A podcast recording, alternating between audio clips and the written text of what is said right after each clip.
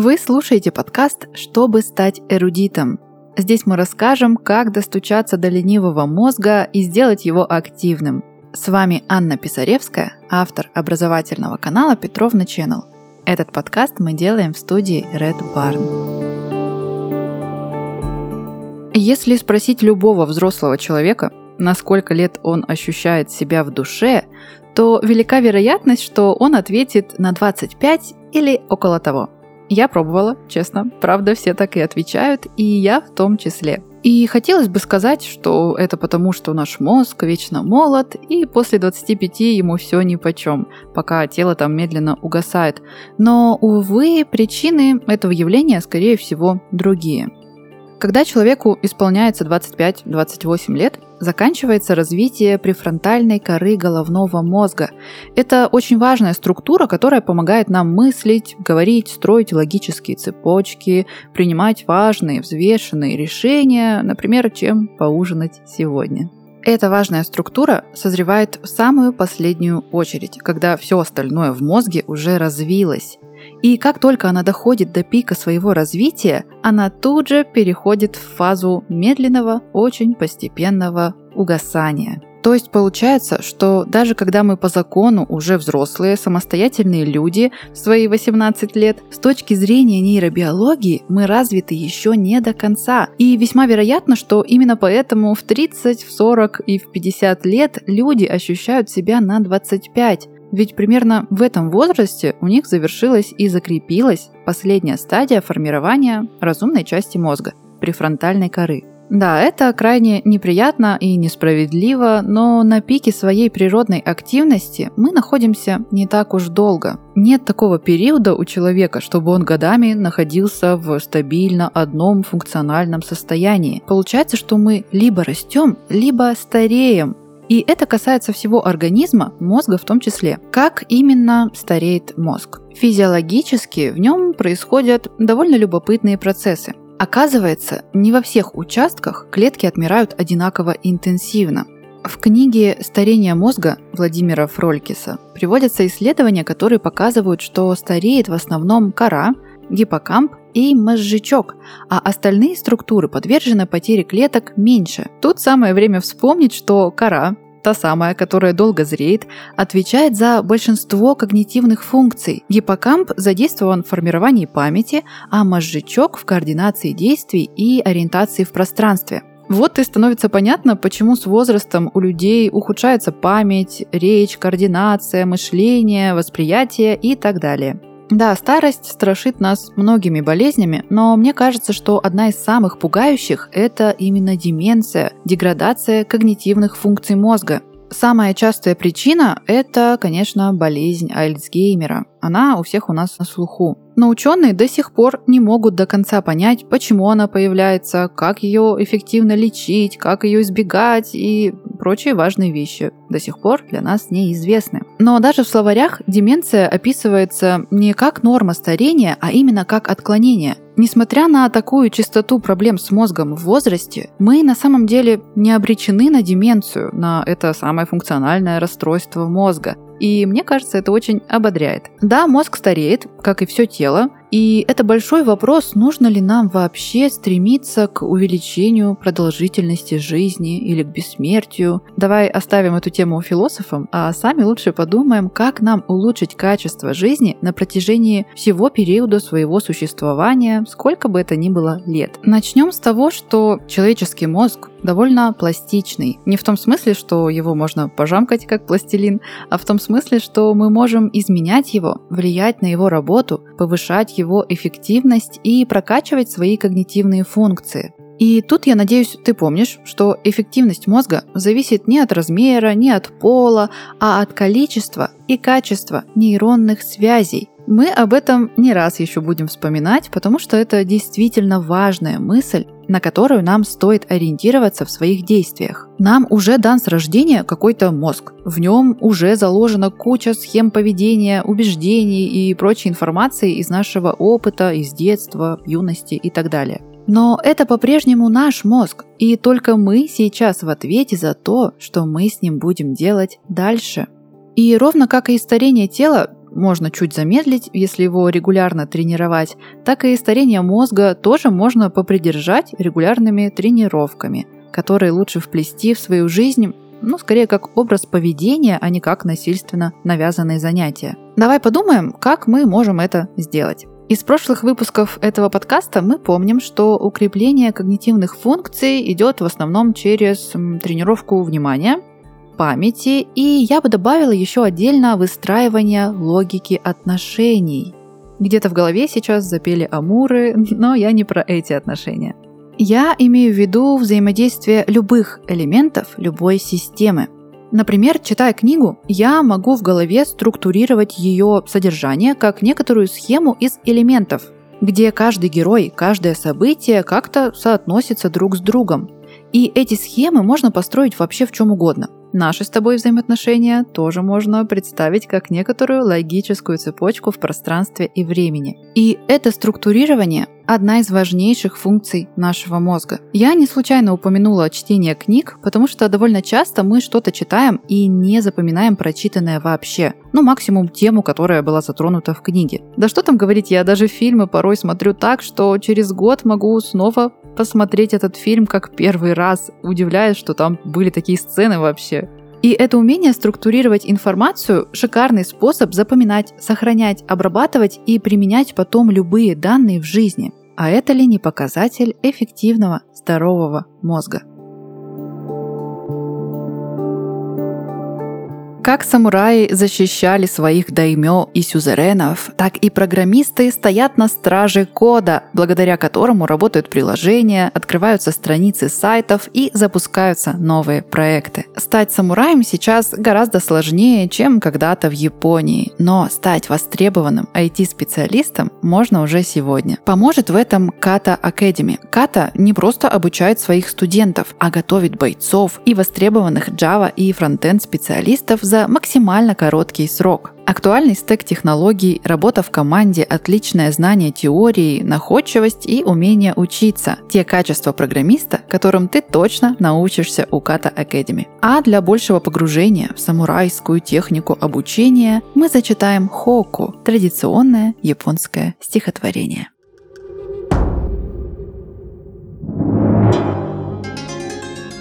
Как цветы на ветке сакуры – держатся друг за друга самураи, мотивируют и поддерживают одноклановцев.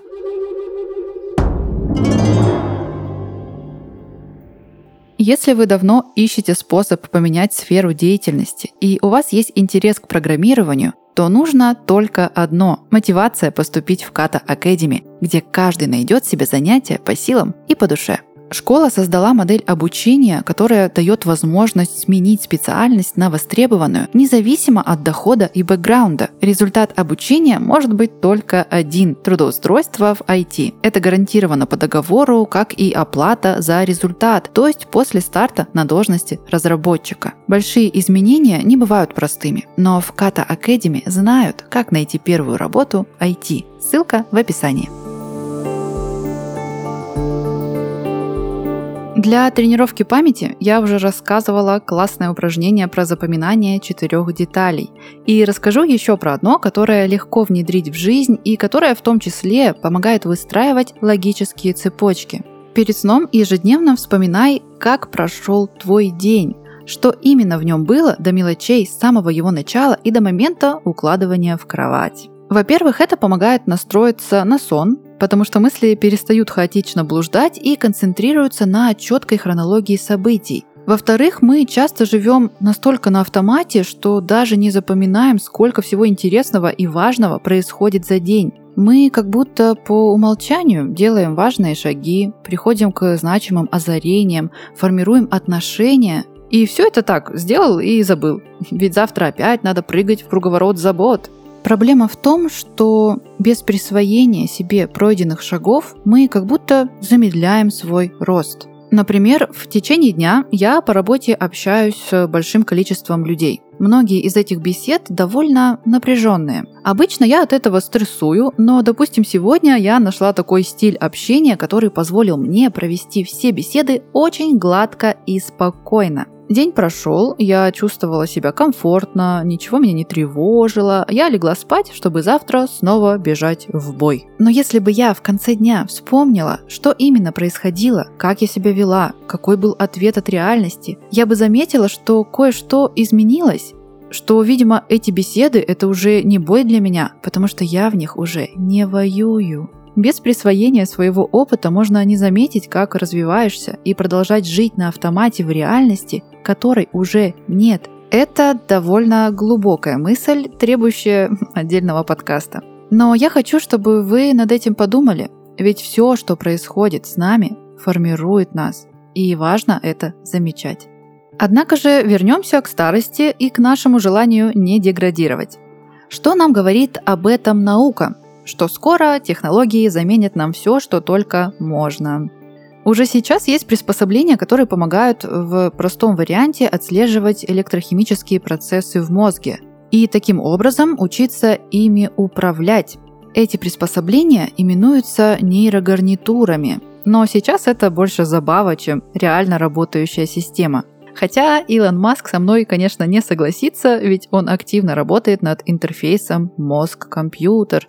И когда-нибудь сознание все-таки научится переносить на другие носители из наших увядающих тел. Но все это пока только гипотезы. Шаги в этом направлении уже потихонечку делаются. Есть такое понятие, как коннектом. Это полное описание структуры всех связей нервной системы. То есть, по сути, коннектом – это полная карта человека со всеми его мельчайшими разросшимися нейронными связями от генов и всего личного опыта. Такой получается слепок индивидуального мозга, который теоретически можно было бы перенести или воссоздать. Исследования проводятся, ученые жизни посвящают этому делу, но представляете, насколько сильно далеки эти шаги от реального применения в жизни.